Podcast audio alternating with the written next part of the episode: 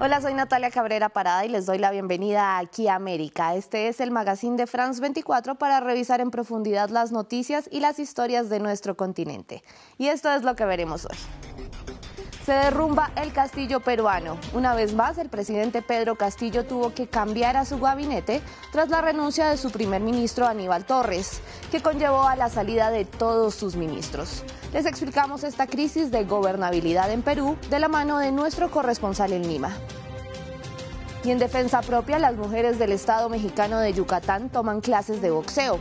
En un país donde 10 mujeres son asesinadas cada día, el deporte es la salida de la violencia doméstica para algunas de ellas, que incluso han llegado a ganar medallas en los Juegos Olímpicos de la Juventud. Y visitaremos Chile, donde la decisión del presidente Gabriel Boric de vivir en el centro de Santiago, lejos de los sectores adinerados, ha desatado un alza en el turismo en un barrio patrimonial. Y vamos a empezar con la cifra de la semana. 5. Ese es el número de veces que el presidente de Perú, Pedro Castillo, ha cambiado a su gabinete de ministros en apenas un año. El nuevo episodio de la serie de crisis que atraviesa el país llegó con la renuncia del primer ministro Aníbal Torres, que obliga a todos los ministros a presentar la suya. El quinto cambio de gabinete deja en evidencia una vez más no solo la dificultad para gobernar del mandatario peruano, sino la ingobernabilidad de la nación, que ha tenido precisamente cinco presidentes en cinco años. Castillo es el primero en ejercicio en ser investigado por la Fiscalía, no solo en uno, sino también, adivinen, en cinco casos, cuatro de ellos activos. Justamente esta semana el mandatario acudió ante el Ministerio Público junto con sus abogados y defendió su inocencia de presunto tráfico de influencias en el caso de los ascensos en las Fuerzas Armadas. Primero, a decir que no soy parte y no formo ninguna red criminal. Eso le he dicho el día de hoy a, la fiscal de la Nación. Y le he dicho que voy a demostrar en cualquier espacio, aquí, allá y donde sea, mi inocencia. Yo no cometí a nadie, a nadie he robado, a nadie matado.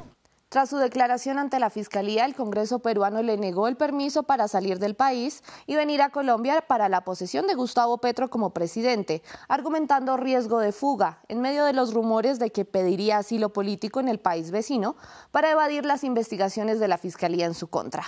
Vamos a Lima con nuestro corresponsal Francisco Zacarías. Francisco, sigue esta crisis perpetua. ¿Va a terminar Pedro Castillo el mandato?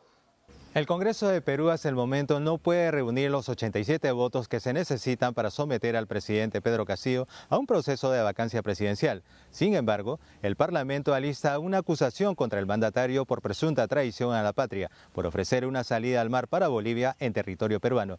La estrategia es aprobar la acusación para luego invocar al artículo 117 de la Constitución peruana, que establece que el presidente puede ser procesado durante su periodo por traición a la patria. Mientras tanto, la Fiscalía interrogará a Pedro Castillo el 9 de agosto por supuesta obstrucción a la justicia y presunto tráfico de influencias. La permanencia de Castillo en la presidencia de Perú se vuelve incierta. Sus antiguos colaboradores son hoy sus principales verdugos. Bruno Pacheco, el ex secretario presidencial, lo acusó de presuntamente cobrar 20 mil dólares en los ascensos a generales en la policía y también de recibir 8 mil dólares procedentes de un empresario para nombrar a una persona como miembro del directorio de la empresa estatal de petróleos, según fuentes del Ministerio Público.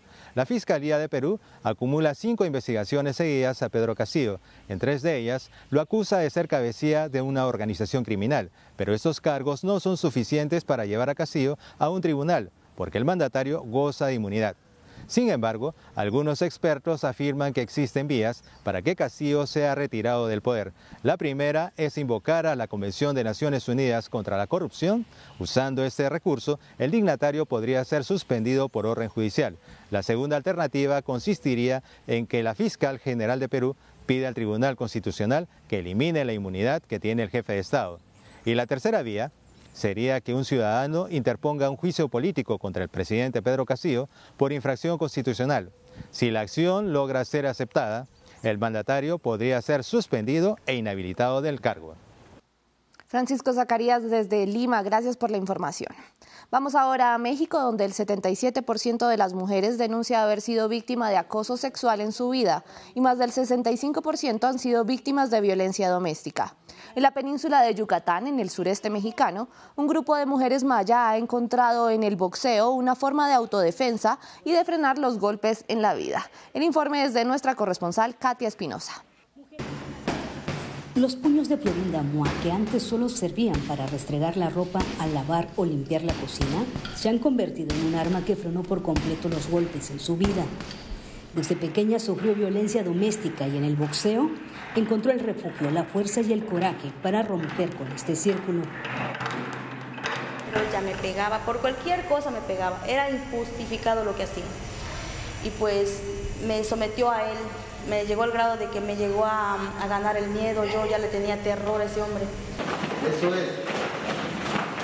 En este gimnasio de la localidad costera de Celestún, Edwin Cobo comenzó hace tres años a crear un semillero de mujeres que han encontrado en el boxeo no solo una forma de autodefensa, sino la oportunidad de convertirlas en promesas en este deporte en el que México ha arrasado incluso con medallas olímpicas.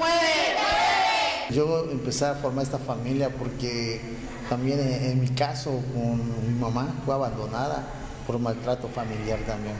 Mi papá le pegaba bastante, nosotros estábamos muy niños. Cuando veíamos que maltrataba mucho a, a mi mamá. Pequeñas de entre 8 años, pero también mujeres de más de 30 han encontrado en este lugar un espacio para liberarse y ganarse el respeto de su comunidad. Dos pasos para adelante, vamos. Uno. Tengan una defensa con que protegerse sin salir miedo, salir con miedo a la calle o temer de que les puedan hacer algo, un asalto. Gracias a este deporte, ahora Florinda tiene una perspectiva diferente de vida. Pues yo lo creía, pues la mujer solo es para la casa y aún así no. Pues sí es, es verdad, pero pues no hay que usar la violencia.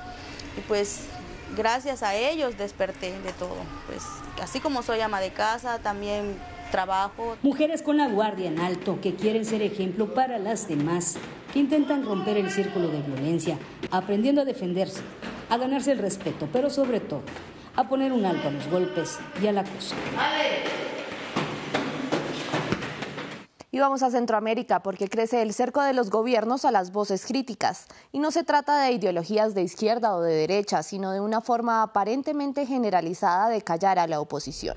Miren, en Nicaragua la policía le impidió al obispo Rolando Álvarez salir de la casa cural de Matagalpa para presidir una misa tras el cierre de varios medios de comunicación católicos. El religioso acusa al presidente Daniel Ortega de querer una iglesia muda que no denuncie las injusticias en el país. He querido salir a la catedral a hacer la hora santa, la santa misa, pero obviamente las autoridades superiores no me no han dado permiso. Nos encontramos aquí seis sacerdotes, seis laicos que nos tienen encerrados en la curia episcopal. Aquí vamos a permanecer sin irrespetar a la policía. Nunca la hemos irrespetado. Mientras tanto, en Guatemala comenzó la audiencia en contra del periodista José Rubén Zamora, quien fue capturado por supuesto lavado de dinero, mientras que organizaciones internacionales denuncian que se trata de una violación a la libertad de prensa, pues Zamora es un crítico del presidente Alejandro Yamatei por sus señalamientos de corrupción.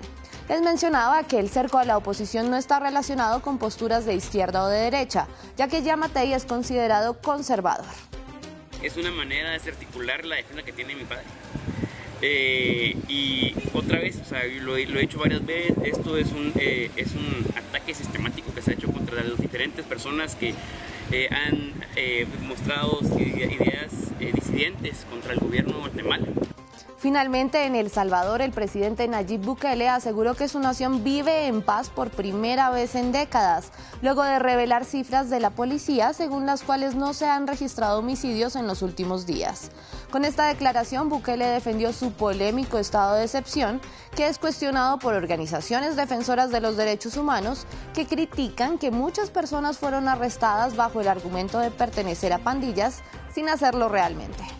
Se nos quiere vender la idea que tener militares en las calles, en las comunidades, en todos los escenarios sociales del país es para garantizar nuestra supuesta seguridad. Sin embargo, las cifras son las que precisamente pueden contrarrestar un argumento y pueden romper, pueden uh, hacer detonar esa burbuja de falsedad, de falacia, de mentiras con las que se mantiene el discurso y la narrativa oficial. Por esa razón se ocultan las cifras. Vamos a Chile, donde el presidente Gabriel Boric eligió el centro de Santiago como lugar para vivir, lejos de los sectores privilegiados.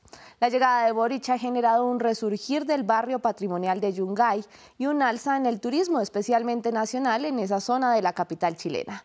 Veamos el informe de nuestra corresponsal Patricia Luna en honor al triunfo de Yungay que había tenido el ejército chileno en la guerra contra la Confederación Perú-Boliviana. De ahí surge el nombre. Yungay vive un renacimiento. Este barrio de Santiago de Chile, que acoge casas patrimoniales, museos y residencias de artistas, ahora también atrae turistas por ser el lugar que escogió el presidente Gabriel Boric para vivir.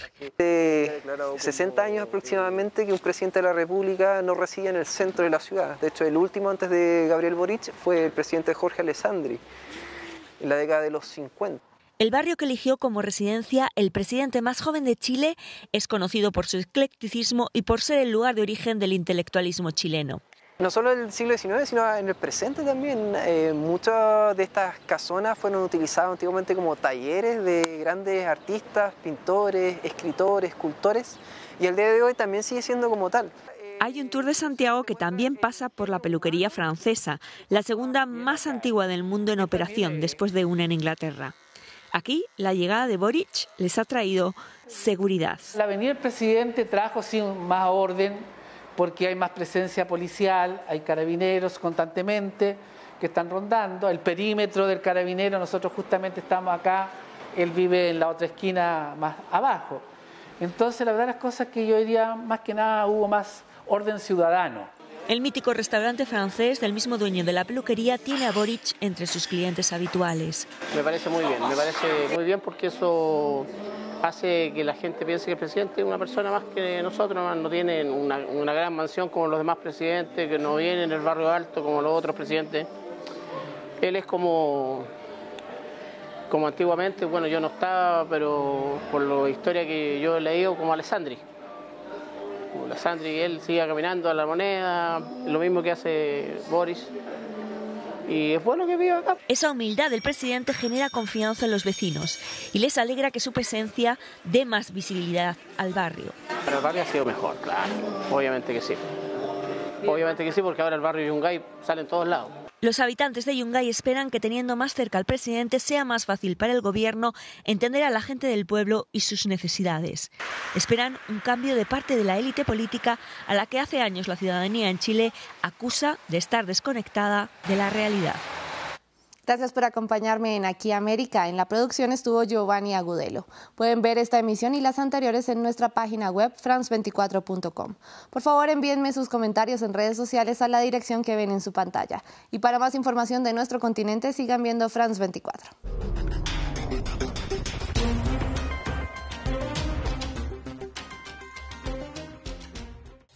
Bienvenidos a Santiago.